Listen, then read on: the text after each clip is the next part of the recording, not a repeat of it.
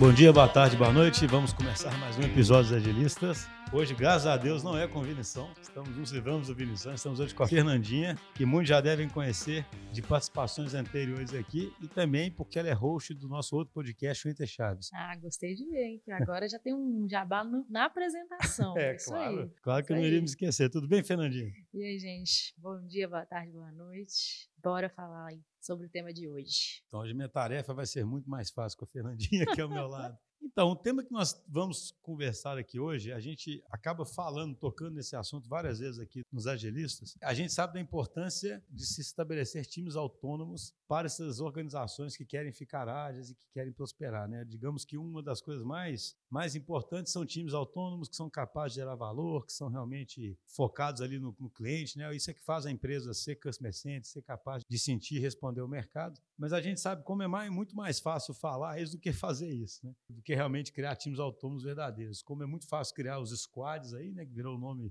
desses times, mas você pegar o mesmo velho time de sempre e só chamar de squad. É uma coisa bem comum, infelizmente, inclusive, que acontece. E quando a gente pensa sobre esse assunto, um dos problemas que estão muito relacionados a isso é a forma como as lideranças são estabelecidas, né? como as lideranças acreditam que elas devem gerir os times, como elas acreditam que elas devem se comportar na empresa. Porque muitas vezes é praticamente impossível para o modelo de liderança tradicional que se dê espaço para que os times tenham autonomia porque acaba que o, o, modelo é um modelo tal que o líder é o contrário, ele não quer dar espaço, ele quer ocupar o espaço. Mas, enfim, a gente quer falar muito sobre isso, sobre tanto sobre a importância dos times autônomos, sobre o que, que impede esses times de serem autônomos e, principalmente, onde é que a liderança entra nessa equação, né? facilitando isso ou dificultando isso. E para falar isso, nós chamamos aqui para conversar mais uma vez uma pessoa que já participou de outros episódios, sempre episódios muito bacanas. Então, chamo aqui novamente o Iores. Tudo bem, Iores? Opa, tudo bom?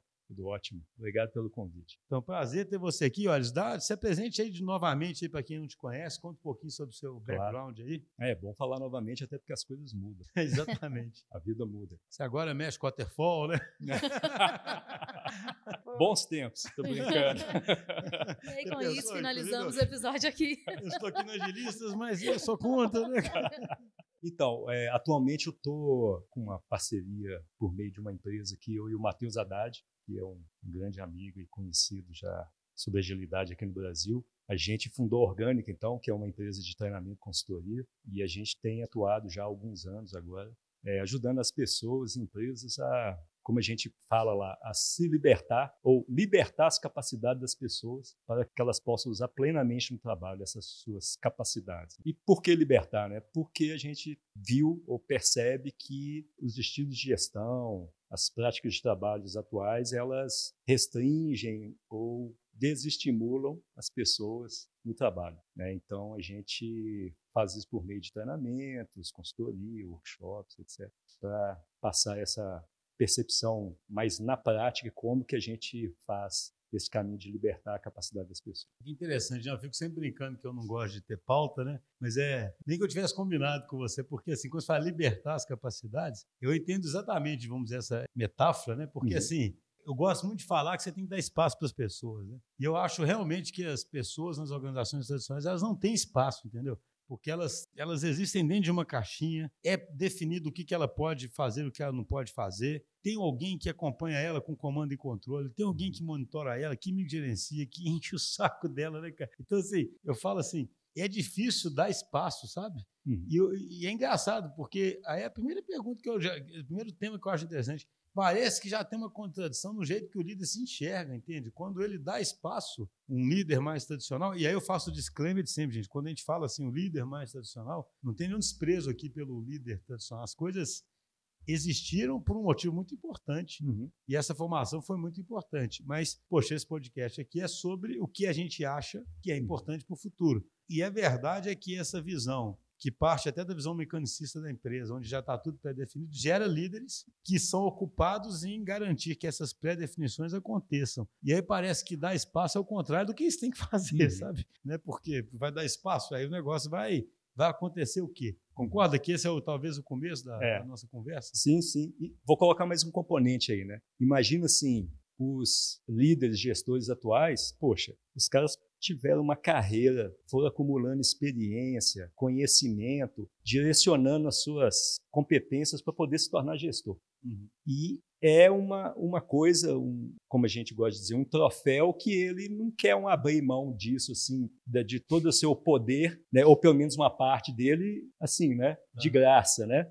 Então, tem esse lado também que as pessoas porque isso acontece não é porque a pessoa pensou nisso, da, da forma que eu estou falando até parece, mas não é, né? Porque existe um plano de carreira. É o incentivo. É. Tem todos os estímulos, Exato. todos os estímulos para que a pessoa chegasse nesse ponto, né? E aí os estímulos que existem também é que reforçam, ou seja, ele quer manter esse poder, quer manter essa autoridade, ele não quer abrir mão disso tão facilmente. Ou né, abrir nada ou abrir um pouco disso. Às vezes fica, depende da resistência mas, é, e dos estímulos que ainda tem lá no ambiente de trabalho, mas aí ele não vai querer abrir mão disso. Então ele mantém, mantém o comando dele, mantém o controle dele, porque ele é incentivado. Ele tem estímulo que incentiva isso. Né? Então o ambiente é que leva as pessoas a atuarem dessa maneira. Eu não acredito que a pessoa por si ela queira assim, loucamente isso, né? Porque seria até um psicopata. Não, né? não mas, mas, até mas, tem uma, mas tem uma coisa é. também do ego que sim, ali com certeza. nesse caminho. Sim, com certeza. Não, isso, eu, isso é só um comentário que eu acho curioso assim eu concordo 100% que é muito difícil você chegar para alguém que está há anos numa, numa escada corporativa ali, subindo uhum. degrau a degrau, e no lugar onde os símbolos de poder são super claros, e você uhum. luta e trabalhou muito para aquilo, e falar assim, não, esqueça isso, agora você é um líder servidor, né? Uhum. Esse símbolo de poder não interessa, não sei o quê. O cara fala, cara, eu estou lutando por isso aqui. É. Tem, você, assim, né? assim, Exatamente. Tá, na minha vez, você é. vai falar que agora eu tenho que... Isso aí. então, assim, por isso que essa mudança é muito estratégica, ela uhum. necessita que... Mas tem um outro lado também que a, que a Fernandinha estava falando, vai ter uma coincidência. Hoje eu estava lendo, eu tenho um livro de estoicismo lá em casa que é um livro muito simples, é como se fosse uma, acho que é a arte de viver, alguma coisa assim. Ele é um livro do Epitetos, que é um dos filósofos lá, né, que, uhum. do estoicismo, mas foi traduzido para uma linguagem mais moderna, assim, entendeu? E é, são pequenas lições curtinhas, assim, sabe? Eu tenho, eu tenho costume de ler, é, porque eu acho interessante você ficar lembrando, né? Mas eu só estou achando engraçado, porque tem a outra dimensão também, que eu acho que não tem jeito de não tocar. E os caras falavam isso há 2.200 anos atrás, né? Sobre a vaidade, entendeu? Uhum. A vaidade também é incrível, né, cara? Assim, então existe uma, acho que é uma coisa de duas coisas. Tem uma vaidade e tem essa coisa corporativa. Aí uma coisa realimenta a outra. Né? Uhum. Sim. Mas a vaidade também, eu falo assim, a pessoa tem um lado dela que ela tem que se despir daquela vaidade, talvez, e, e é pensar é fácil, em outras né? formas de contribuir, não ela ser o centro. Mas existe também o outro lado da moeda, que a organização ela tem que incentivar né, um comportamento diferente, senão não tem jeito. Né? Então, pegando um pouco que a Fernanda falou do ego, você da vaidade, não tem problema nenhum. Isso é uma coisa da humanidade, né? A gente tem vaidade, tem ego, isso não é problema nenhum. O problema é quando a gente perde muito tempo e esforço brigando por questões aí de poder e autoridade que não geram valor nenhum para o cliente. Então, assim, se, por exemplo, eu ser vaidoso ou ter o ego alimentado porque o, o, cliente reconhece, fica satisfeito com o meu trabalho, poxa, isso é muito bom, não é? Para a organização, para todas as pessoas. Agora, eu brigar pelo poder, pelo poder. Com agendas pessoais, né? com agendas pessoais, né? De vaidade. Ah, eu quero ter uma sala melhor, eu quero ser mais respeitado pelas pessoas com né, trabalham, que são os meus subordinados, os meus liderados. Mas e o cliente, que é o que interessa para a empresa continuar vivendo, né? Ele está satisfeito? Então, é isso que importa. É como se a gente direcionasse todo esse ego, essa vaidade, para atender o cliente, para quem interessa realmente, né? e deixasse essas outras questões de lado, sabe? Porque isso não alimenta ao que interessa. É isso. Mas tem um outro lado perverso da vaidade, que é o lado. Porque assim, eu até fico falando, né? A empresa tem que ser customer centric, mas tem que ser também people centric. Né? Eu falo uhum. assim, a gente fala aqui que a gente também é, é crafter centric, uhum. né? no sentido assim, você tem que fazer uma. É claro que o cliente Igual uma vez uma pessoa me falou, né? Sem o cliente nada existe, né? Porque, né? sim. Uma vez a pessoa, escreveu num quadro, né? Perguntou o que, que acontece se a gente não vender, né? Ou seja, se não tiver cliente. Uhum. Ficou todo mundo pensando em respostas é, loucubrando bonitas, né, para poder fazer uma coisa bonita. o cara escreveu no quadro totalmente assim: nada, não acontece nada. Tudo que acontece aqui é porque a gente vende ao vender, né? Uhum. Isso que né, a empresa não é pública, né? a gente não ganha de outra forma, né? Então tem esse lado que eu concordo 100%, né? Você tem, né, assim, as empresas têm que pensar nisso. Mas elas têm que botar também as pessoas, né, os funcionários aqui, a gente chama de crafters, no centro também, né, cara? Uhum. Porque essa promessa só vai ser cumprida por pessoas, né? É. E aí vem esse outro lado ruim da vaidade, né? Um líder vaidoso também, se ele também se sobrepor às pessoas demais, mesmo que seja em prol do cliente, você não acha que isso pode causar um malefício também, entende? Entendo perfeitamente. Entende você fala que pelo menos ele está concentrando a energia dele melhor e está É. se orgulhando de coisas que vão ser produtivas, né? Não está se orgulhando de coisas que não servem para nada. Mas ele ainda tem um risco aí dele se sobrepor às pessoas, não dar espaço para as pessoas, tentando ser o, a pessoa que está ali protagonizando, entendeu? Exatamente. Nesse ponto, o que, que a gente vê nas organizações, nas empresas atualmente, né? É, que reforça isso, que é um estímulo para isso, do meu ponto de vista. A fixação de um líder. O que, que significa essa fixação de um líder? Né? É alguém da empresa que já tem um poder de liderança ou coisa parecida, ela determina, ó, Fernanda, você é a líder, nós vamos montar um squad aqui, você é a líder, você tem competência, tem experiência, mas você é a líder dele. Você tem autonomia, você pode até contratar as pessoas, então, mas você é a líder dela. E a partir desse momento, ela se torna a líder do squad, né? Porque foi determinado que ela é a líder. E ninguém vai questionar isso. Ou se mesmo que questione, ela vai continuar sendo líder, porque ela tem todo um poder, autoridade de pessoas que determinaram isso. Então ela está fixa nessa posição. Uma forma de equilibrar essa questão da vaidade interna relacionada às pessoas é imaginar o seguinte: e se essa posição não fosse fixa? Ela pudesse ser ocupada por qualquer pessoa. Então, a Fernanda pode até começar, mas ela é só a fagulha. Depois, outra pessoa do squad dela pode assumir essa posição. Você diz então como se a liderança fosse reconhecida, ela fosse sendo Exa- construída aos poucos e sendo Exatamente. Vou, vou fazer um, processo mais um- legítimo, né, digamos assim. vou fazer um paralelo aqui com uma coisa muito conhecida por nós, que chama democracia, não é? A gente vê autocracia dentro das organizações. Alguém é determinado, colocado naquela posição, mas ele não foi escolhido pelas outras pessoas, pelo reconhecimento, pelas pessoas acreditarem que ela, naquele momento, que né, pode mudar. Um dia pode ser a Fernanda, outro dia pode ser a Ana, outro dia pode ser, não sei, piores, pode ser outras pessoas, daquele squad, daquele time, da empresa. Mas isso não acontece normalmente. Dentro da empresa a gente tem autocracia, mas a gente gosta da democracia. Mas isso eu vejo, e aí eu vou dar um pulo histórico assim, né? Que isso é normal, eu acho que é uma evolução. Porque se a gente lembrar, né, pouco mais de 100 anos, 200 anos atrás, o que, que a gente tinha na maioria do mundo? A gente tinha feudo ou reis, rainhas, etc., né, autocracia, que determinavam lá seus súditos, quem é que era conde, visconde, etc., etc., e o cara carregava aquele título a vida toda até passar para os filhos. E aí vieram os rebeldes democratas, por exemplo, lá nos Estados Unidos, né, ah, vão fundar lá uma, os Estados Unidos da América, etc., criaram uma constituição democrática, que as pessoas são eleitas, e subverter a ordem das coisas. Só que dentro das organizações isso não aconteceu assim tão até hoje tão rápido, né? Ainda a gente tem muita autocracia e É. pouca democracia. A gente tem uma democracia, as pessoas são mais, principalmente em organizações não tão tradicionais, as pessoas são ouvidas, têm autonomia para tomar várias decisões, mas ainda tem o líder lá. E só de existir um líder fixado naquela posição, que lhe foi dado autoridade, lhe foi dado o poder, concedido esse poder, passado para ele, isso já por si inibe outras pessoas, igual eu falei. Não é todo mundo que vai questionar aquela posição, porque aquela posição foi dada para aquela pessoa. Então isso inibe, desestimula as pessoas, e aí vem os desestímulos, desestimula as pessoas de quererem, poxa, então peraí, talvez a Fernanda não seja a melhor pessoa para decidir ou lidar com essa situação que nós agora estamos enfrentando. Por que, que não pode ser o Ios? Por que, que não pode ser a Ana? Por que, que não pode ser outra pessoa? Não, isso é- eu acho interessante você estar colocando, porque assim, uma coisa que não lembro de que eu li isso, mas eu gosto muito do conceito, é o conceito de hierarquia dinâmica, sabe? Porque assim, hierarquia de competência, né, na verdade, Uhum. assim. Aí a gente volta, você vê como é que é a estrutura. Eu adoro a frase lá do, do livro lá do Quinta Disciplina, né, do Peter Senge, né, de Uhum. que a estrutura define comportamento, né? Você vê, a estrutura fixa, ela define um líder fixo, né? Uhum. Entendeu? Porque a estrutura é fixa. É. E esse líder fixo é arbitrariamente colocado ali um dia, às vezes nem tem, não, não tão arbitrário, alguém que mereceu, mas ele fica investido de um poder desproporcional, né? Porque parece que a partir daquele momento ele tem competência para tudo, né? Eu lembro que eu li, o cara dá um exemplo assim mesmo, né? Por exemplo, muitas vezes um cara é CFO, aí ele vira o CEO, o CEO. Uhum. E quem disse que ele, sei lá, o CEO teoricamente teria mais pensamento estratégico, se for mais analítico? E quem disse que só porque ele virou aquilo, ele ganhou aquele pensamento mesmo? É. Né? Então, assim, eu acredito muito em anarquia de competência, né? Uhum. Que, ou seja, quem é mais capaz de definir certas coisas? Quem tem mais competência naquele momento. E é claro que não vai ser necessariamente o líder que você designou ali, né? Então, assim, eu concordo que isso, de, mas você vê, isso tem. E esse é um exemplo que tem menos a ver com a pessoa e mais a ver com a estrutura mesmo, né? Exatamente. Porque, é. porque, claro, o líder ele poder se comportar diferente ali, sempre depende dele também, né? Mas tem muito a ver com a estrutura, né? Porque só de você criar aquele simbolismo de que aquele cara é o, o líder, Aquele cargo é fixo. Uhum. Um dia você vai chegar lá. Enquanto você não chegar lá, cara, fica tentando chegar lá e agradando aquele cara que está lá, né? Porque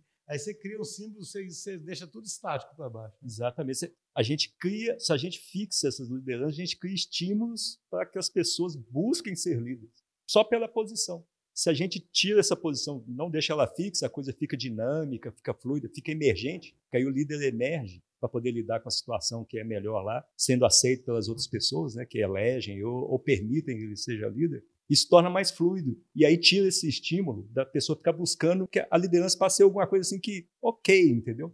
Assim, é só mais um papel que eu vou assumir, não é um título, uma autoridade, uma coisa que eu tenho que trabalhar para poder alcançar. Então, tira isso. Então, não tendo mais esse estímulo, as pessoas vão procurar fazer o trabalho porque tem outra coisa mais interessante, que é atender o cliente, né? deixar ele satisfeito. Aí sim. Então, tira essas, esses estímulos que hoje tem, né? É, Ou desestímulos. Né? Pensando quando você estava falando, é como se então, você está dizendo que nas empresas tradicionais não deveriam existir cargos, por exemplo, que é liderança de, uhum. lá, do lugar X. É da área X. Porque é. liderança é uma coisa que você conquista, como se fosse assim, uhum. e não uma coisa que você é instituída. A liderança é algo que vem das relações entre as pessoas. Ela existe. O Niels Fleging, né, o você já conhece ele bem, um autor alemão, ele fala que a liderança existe em três componentes: entre duas pessoas e a relação entre elas. Aí existe liderança. A liderança está na relação. É assim, eu aceito que você seja minha líder. É assim que acontece a liderança eu aceito. Né? Exatamente. Chefe, eu né? aceito que você seja minha líder. Mas isso não quer dizer que vai ser sempre você, não. Uhum. Eu posso destituir você porque agora eu quero que o Schultz seja meu líder. É, eu, lembrei, eu lembrei de um Nosso vídeo, líder, aliás. Uhum. Eu lembrei de um vídeo quando você estava falando também, uhum. que eu, eu vi exatamente nesse contexto de liderança, em algum momento aí no passado, que era basicamente assim, uma pessoa começava num parque, assim, começava a dançar. Aí ela uhum. ficou, ficava dançando lá e de repente outras pessoas começavam a a dançar também, a seguir essa pessoa. Quase como isso, né? Isso. Tipo, se, se essas pessoas tivessem reconhecido aquela uhum. pessoa primeiro ali como uma, uma líder, né? Uhum. E aí depois, de repente, sei lá, muita gente está dançando, é uma coisa muito louca. É. É, eu acredito que tem né, sinergia com o que você está falando, né? É de, desse reconhecimento da liderança, né? E a definição de liderança situacional não é nova, né? Liderança situacional. Só que ela é usada pensando num líder fixo. Tipo assim, o líder está preparado para lidar com qualquer situação. Só que, dada a complexidade que a gente tem no mundo de negócio hoje e do ambiente de trabalho, a gente sabe que isso é uma falácia. Né? Nenhuma pessoa é capaz de estar preparado para poder lidar com qualquer situação que aconteça. Isso não vai existir. É, não, sabe o que eu acho curioso? Porque foi, a gente até fez um episódio com o Saliba, sabe? O Saliba é o da HSM. Ah, ele tá. lançou um livro que chama Estratégia Adaptativa. Uhum. Eu não sei se eu vou lembrar exatamente a cronologia, mas ele mostra assim desde a Revolução Industrial, né? Pensamento estratégico ele começou a surgir muito mais. Assim, durante muito tempo, as empresas, gerir uma empresa era basicamente gerir os recursos internos, alocar bem os recursos internos, ser eficiente, sabe? Uhum. E que mesmo quando se olhava para fora, você ainda olhava para fora, mas com a visão de dentro do que fazer lá dentro, sabe? Então, eu estou falando o seguinte, a gente ainda herda uma cultura onde tem muito mais sentido mesmo, porque eu falo, as coisas existem por um motivo. Porque alguém fala assim, ah, mas olha o tanto de empresas e impérios que se formaram assim, Aí vão ficar os bonitão e falando que né, a empresa tem. Cara, mas, poxa, é justamente o ambiente que mudou muito, né? Uhum. Assim, se o foco partiu de eficiência para inovação, se o ambiente é mais complexo, você não sabe o que tem que fazer, é claro que você não pode ser tão estático, né? Uhum. Mas a herança toda que vem é muito mais de gestor do que de liderança, uhum. muito mais de ser eficiente, né? Quando esse tipo de coisa estática é isso, né? É isso. Você, você pré-definiu o que tem que fazer, e se você pré-definiu realmente, você tendo um cara bom para acompanhar o que você precisa, né, cara? É Por que, que você vai inventar moda, né? Tipo de... É isso mesmo. Não, você tem toda a razão, você já falou isso outras vezes. Funcionou muito bem, né? Esse tipo de liderança fixa, estática, mais controladora, etc. Funcionou muito bem, né? Foi o que ajudou a Revolução Industrial a mudar todas as relações de trabalho e melhorar a vida das pessoas. Ajudou muito a melhorar a vida das pessoas. Mas era para aquele ambiente onde que tinha pouca concorrência, as coisas mudavam menos, tinha menos recursos, menos informação circulando. Né? Hoje em dia, se um líder fala para ou um gestor fala para uma pessoa, para o seu liderado, ela ser subordinado, alguma coisa, ela olha no celular na hora, né, para conferir. Né? Há 100 anos atrás isso é impossível, né? Se alguém falasse assim, ó, o carro tem roda quadrada. O cara tá bom, né? Ele falou, ele deve saber mais do que eu. Ele é chefe, líder, tem 20 anos que ele trabalha aí, ele deve saber. Não vai questionar, não. Hoje não é assim que funciona. Então, essas relações de trabalho, tudo mudou. Isso acontece né? muito com os filhos também, né? Exato. Não tem que falar mais nada com seus filhos, que eles olham no Google. então. Assim, mas é um exemplo legal de. Papai, é? Sabe que isso Exatamente. deveria ter feito tornar as pessoas mais humildes, né? Porque você meio que fica o tempo todo claro que você não sabe um tanto de coisa, né? Exatamente. E olha só, né? É, mas essa metáfora sua é muito boa, né? Então, olha só, hoje a gente tem um mundo onde que a gente devia tratar as pessoas no ambiente de trabalho como adultos e a gente acaba tratando elas como crianças às vezes, né? Dizendo o que fazer, reprimindo, etc. Mas, pô, são adultos, então vamos conversar igual adultos. Né? Você sabe que um princípio, a gente faz um, tem um, a gente tem os princípios nossos, tem alguns episódios nossos que são sobre os nossos princípios. Um dos nossos princípios é que a gente trata as pessoas como adultos, porque eu acho tanto isso, essa infantilização. Uhum. Aquele o cara lá do líder transcendental do Mini Revolution, né, o Ed Kaufman, acho, né? Ele dá um exemplo assim, ele fala assim, assim isso foi tão marcante para mim, porque ele escreve de um jeito muito claro, né? Ele fala assim, olha, as pessoas são adultos na vida real, na vida uhum. fora, elas têm filhos, ou que seja, é, assumem responsabilidades, elas pagam dívidas, elas tomam inúmeras decisões. Aí chega na empresa, elas, elas são infantilizadas, sujeitas a uma série de regrinhas, como se elas não tivessem responsabilidade. Ah, você vai, se você for pedir uma pizza, você tem que olhar um regulamento, entendeu? Sobre você fala, cara, você tem que confiar que aquele cara vai saber se ele pode pedir uma pizza, né? Tipo assim. E é engraçado, né? Isso é tão natural, esse tipo de controle, né? uhum. né? Como se viesse todo mundo criança, está é. no pré-primário de novo, né? Exatamente. Tem um horário de chegar, horário de sair, que hora que você pode descansar, que hora que você pode. Olhando de jeito é muito doido, né? Quando você olha assim. é, Mas assim. é interessante esse que você está falando, Xusta, porque se a gente pensar, né, por que, que as pessoas aceitam isso dentro das, das empresas, né, esse tipo de comportamento dos seus chefes, etc., com eles, mas a gente precisa sair da empresa para poder entender isso. Porque, pensa bem na escola, tem o um professor que é o líder fixo, tem um coordenador que é o líder é, do professor. Todas as estruturas refletem isso. Né? Todas as estruturas refletem. Então a gente é, aprende que é assim que funcionam as coisas. E a gente chega nas empresas, não é à toa que as pessoas chegam nas empresas, e pode ser uma empresa não tradicional, como a DTI, por exemplo. Mas às vezes as pessoas perguntam assim, mas como é que é o plano de carreira aqui? Quais são os cargos que tem aqui? Como é que a gente chega e transforma num líder? Porque foi assim que eles aprenderam na escola, entendeu? E aí chega aqui dentro, é, quer, quer saber como é que funciona, né? Como é que funciona aqui? Você falou um negócio, né? A gente vai até gravar um episódio, vai ser até legal, sobre algumas pessoas que vieram de culturas tradicionais para uhum. a nossa. Uhum. E é muito engraçado, porque muita gente gosta muito, mas claro tem gente que não gosta, né? Como uhum. tudo na vida, né? É. E, mas muita gente relata no começo uma sensação estranhíssima, que está tão acostumado com essa ordem, e aqui as coisas são mais ambíguas, entendeu? Uhum. Propositalmente, porque para você ter espaço, as coisas têm que ser mais ambíguas. Uhum. Senão você não tem espaço, né? Uhum. Só está tudo definido. Mas é, é curioso isso. Muitas pessoas já estão acostumadas no mundo onde, assim, na escola te fala o que você faz, não sei onde fala o que você faz, aqui fala o que você faz. Aí você chega na empresa e fala, então me fala direitinho o que eu faço aqui, né? E não assim, cara, você é mais dono da sua trajetória, você tem que procurar seu espaço e você tem jeito de procurar esse espaço. Isso é, é meio. Mas assim, eu queria só. Uhum. Aí, na sua experiência desses cursos aí, né? Voltando ao começo que você disse, que você ajuda as, as pessoas a liberarem as capacidades, né? Pensando do ponto de vista do líder e das pessoas. Qual é o foco seu? Ou seja, vocês têm um foco específico para liderança, mas também tem cursos para os, sei lá, para quem não é líder, para eles tentarem ocupar mais espaço ou tentarem ter uma visão de mundo diferente. Como é que você, como é que convive essas duas? Sim, a gente a gente tem um workshop que a gente chama de liderança emergente, justamente para poder trazer essa perspectiva para as lideranças hoje das empresas sobre o que a gente falou aqui, né, de uma liderança mais fluida, né, mais baseada em confiança, autonomia e transparência. Então, mas isso é para os líderes, você fala? Para os líderes, uhum. é. é. A gente mostra esses lados, né, de que quais são os impactos que a liderança fixa hoje e tudo que está né, tá ao redor disso, das estruturas, etc. O que, que isso tem gerado de impacto para as empresas e relacionar isso com as dores que eles têm vivido como líderes, né?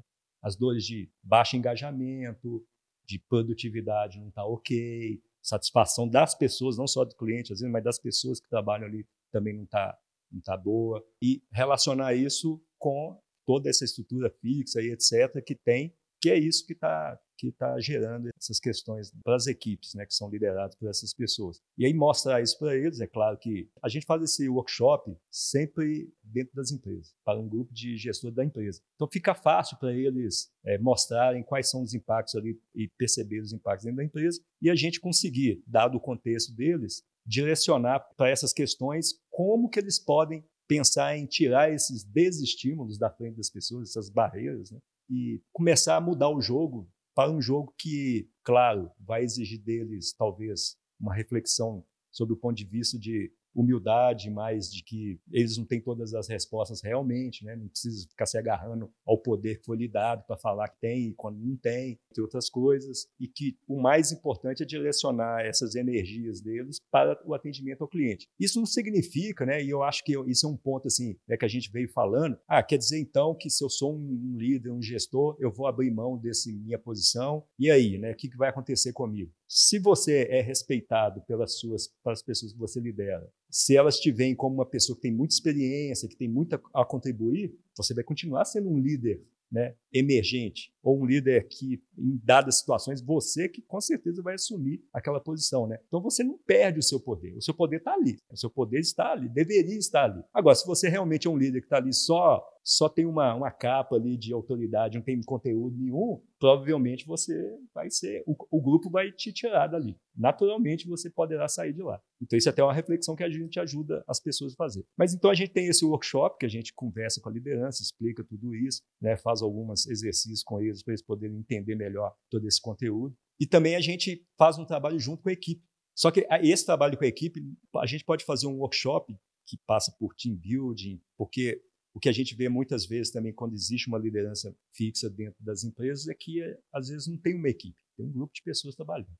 Não é uma equipe, né? que foi colocada lá pelo aquele, aquele gestor, para aquele líder, para as pessoas fazerem o trabalho. Então a gente também ajuda as pessoas se entenderem como uma equipe, parte daí, e a gente, o que a gente faz, a gente diz que a gente cola na equipe. Literalmente a gente vai trabalhar lá, não no dia a dia técnico lá de trabalho às vezes, mas pontos assim que a gente vê que eles precisam sim reforçar suas atividades como uma equipe de colaboração, de autonomia, a gente cola neles e ajuda eles a desenvolverem isso. E dentro disso, a como lidar com essa questão do líder emergente. Não tem mais uma liderança fixa e como que eles vão lidar com isso. Baseado, sobretudo, em transparência, autonomia, colaboração. Não, mas nesses, mas assim, vocês viu algum lugar que vocês conseguiram causar uma mudança do pessoal mudar os cargos mesmo, pra, sabe, para refletir essa, uhum. porque o quanto que isso, né, o quanto que a pessoa está disposta na hora H a falar assim, então vamos mudar aqui, né? O... Uhum. Olha, é uma dificuldade. A gente conhece, vivencia empresas que já têm isso, já nasceram, ou pelo menos já evoluíram, não nasceram, mas às vezes já evoluíram, já passaram por uma evolução de chegar nesse estágio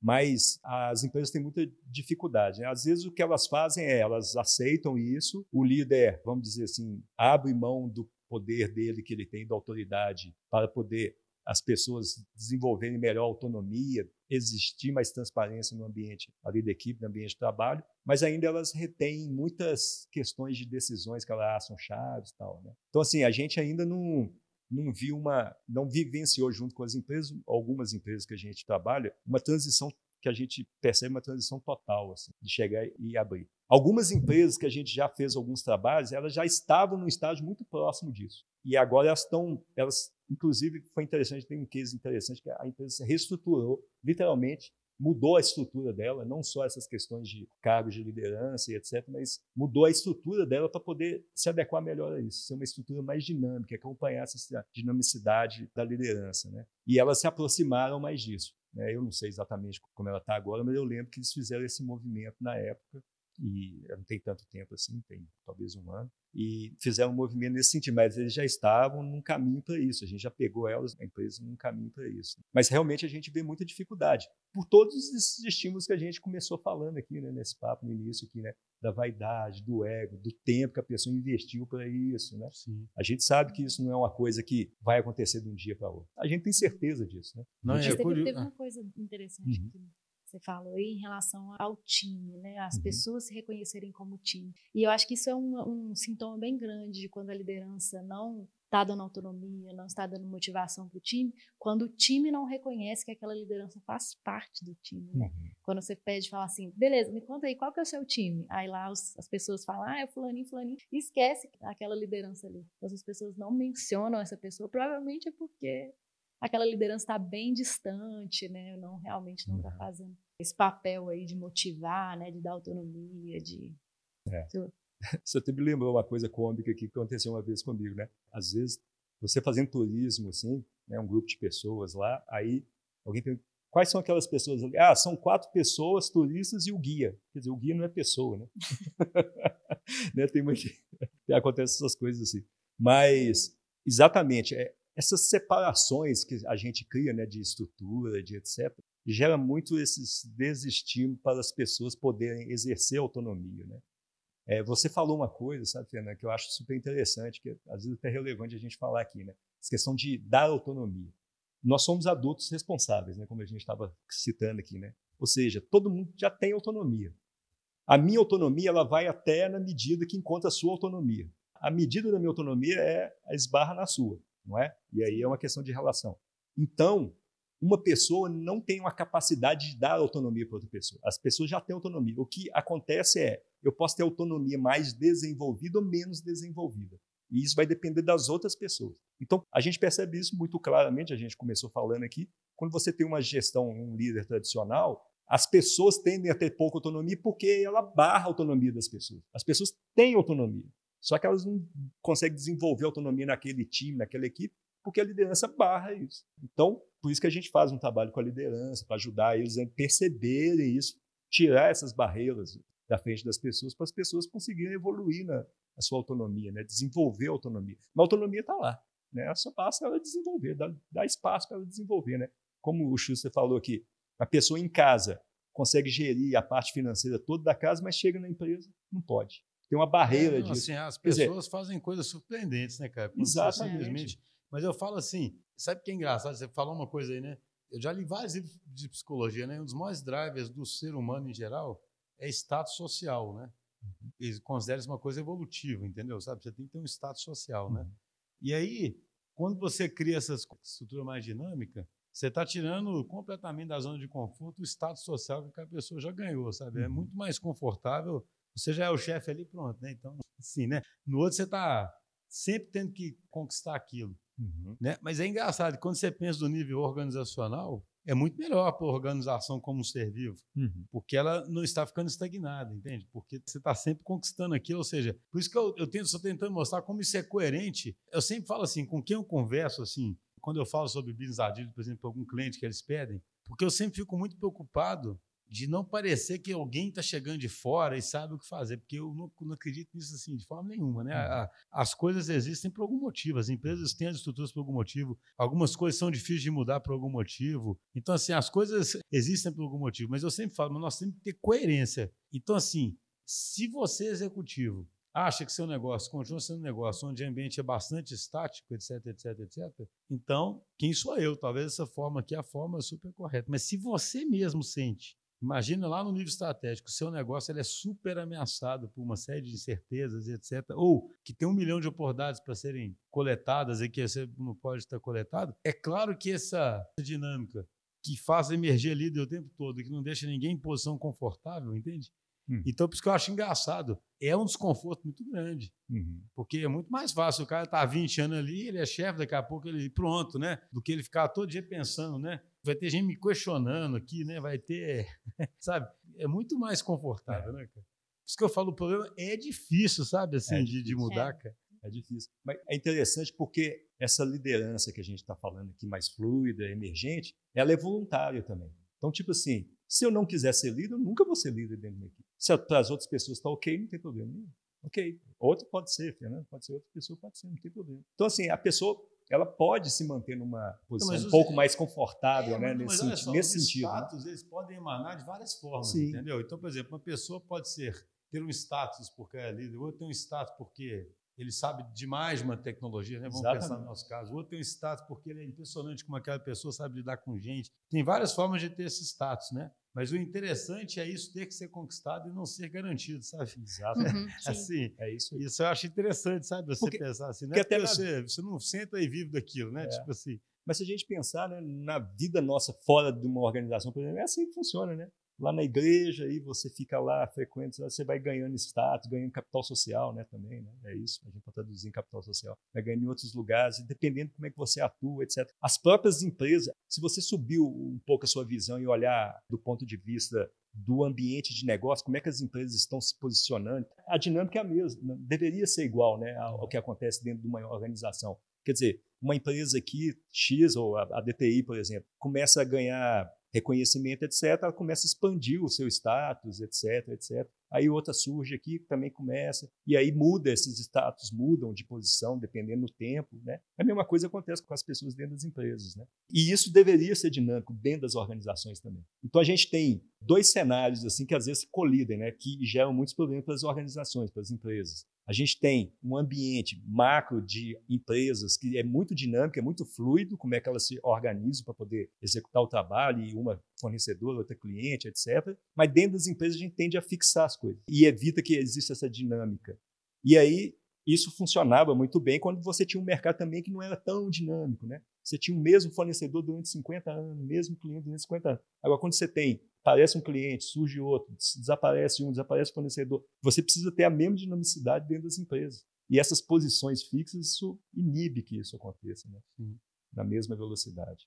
Eu fiquei curiosa com um negócio, assim, é. quando você fala né, de times autônomos, que a gente deveria né, buscar ali, times autônomos, líderes emergentes uhum. e tal, significa que esses times também não têm burocracia nenhuma? Né? Significa... Se por burocracia você está falando fazer um trabalho que não precisava ser feito? É, sei lá, aqueles sistemas não têm desperdício, né? Eu, com certeza tem. Isso, a gente fala isso, né? Isso é importante falar também, né? A gente fala dessas coisas e fala assim, nossa, então, nossa, vai ficar tudo lindo, é, né? Agora nós vamos estar no Paraíba, vai tudo é, tá funcionar. Todo... Não, é claro que não. São pessoas, né? As pessoas têm conflito, não é? Eu começo a trabalhar com a Fernanda, só que daqui a um tempo, sei lá, eu me estranho com ela por algum motivo do trabalho, trabalhar com ela. E aí? Nós vamos ter que resolver isso. E as pessoas que estão ali podem nos ajudar também a resolver essa questão. Né? Então, assim, problemas, conflitos, uma burocracia a mais, sempre vai existir. Né? O que vai regular isso são as pessoas, a autonomia que elas têm para poder e a capacidade delas desenvolvidas, né, da autonomia e transparência para poder conversar com uma com as outras e tentar resolver isso como adultos responsáveis. Não esperando que, ah, eu tenho um conflito com a Fernanda, nós estamos fazendo um trabalho aqui que não está levando a nada, e eu vou esperar que alguém fale para a gente o que, que a gente tem que fazer. Ah, beleza, o tempo passa rápido, chegamos é. aqui, né? estamos chegando no final. A gente abordou, acho que, uma, um aspecto bastante importante dessa questão de times autônomos, mostrando que, cara, a autonomia só vai existir se os times se auto-organizarem, se puderem emergir lideranças, se o próprio ambiente que eles estão forem dinâmicos. Né? E nós discutimos muito como é que a estrutura da empresa e o líder que fica fixo ali pode atrapalhar o processo todo, né, cara? Eu falo assim, isso para mim é igual tem um episódio nosso que é a maldição do escopo, que eu falo assim, na hora que você tenta fixar escopo, já estraga tudo, né? Você vê que na hora que você tenta fixar a estrutura e fixar a liderança, você já está quase que matando a possibilidade de ter time autônomo, sabe, da uhum. consequência, porque você já está tirando completamente o espaço que seria necessário para esses times realmente criarem coisas diferentes, né? Que é o que você quer, sabe? Uhum. Assim, a pessoa não tem que entender que, no fundo, eu, eu, falo o tempo todo, as nossas analogias têm que ser com biologia, entendeu? Quando uhum. fala assim, hoje eu estava, né, a gente estava numa reunião há pouco tempo, né? Eu falo uhum. pessoal, gente, não adianta a gente querer olhar para a empresa e enxergar uma ordem muito certinha nas coisas que acontecem, porque o que a gente quer é um organismo vivo que está se adaptando o tempo todo, que está surgindo inovação o tempo todo, tem coisa nascendo, coisa morrendo, tem inovação acontecendo. Uhum. Isso não é previsível, entendeu? Isso não é, porque se for já é contraditório. Se você está conseguindo prever isso, aí, mas pode ser assunto até de outro podcast. Assim, essa necessidade de controle, de previsibilidade, essa analogia que a gente sempre faz com máquina, entendeu? Ela condena tudo. Uhum. Mas acho que aqui hoje ficou muito claro é, a mensagem para quem está ouvindo a gente, né, que são as empresas que querem mudar. Tente criar hierarquias mais dinâmicas, né? tente tirar o líder dessa posição de poder que ele fica ali, tente fomentar que os seus funcionários também entendam que eles podem dar um passo adiante e podem ser os líderes em determinados assuntos, né, pelos quais eles têm mais competência. E talvez assim você vai fazendo a mudança aos pouquinhos. Né? Oi, muito obrigado aí. Espero que a gente grave outros no futuro. Tomara. Muito obrigado. Ótimo, ótimo papo. Obrigado, Fernando. Valeu, Fernandinha. Obrigada, gente. Até a próxima.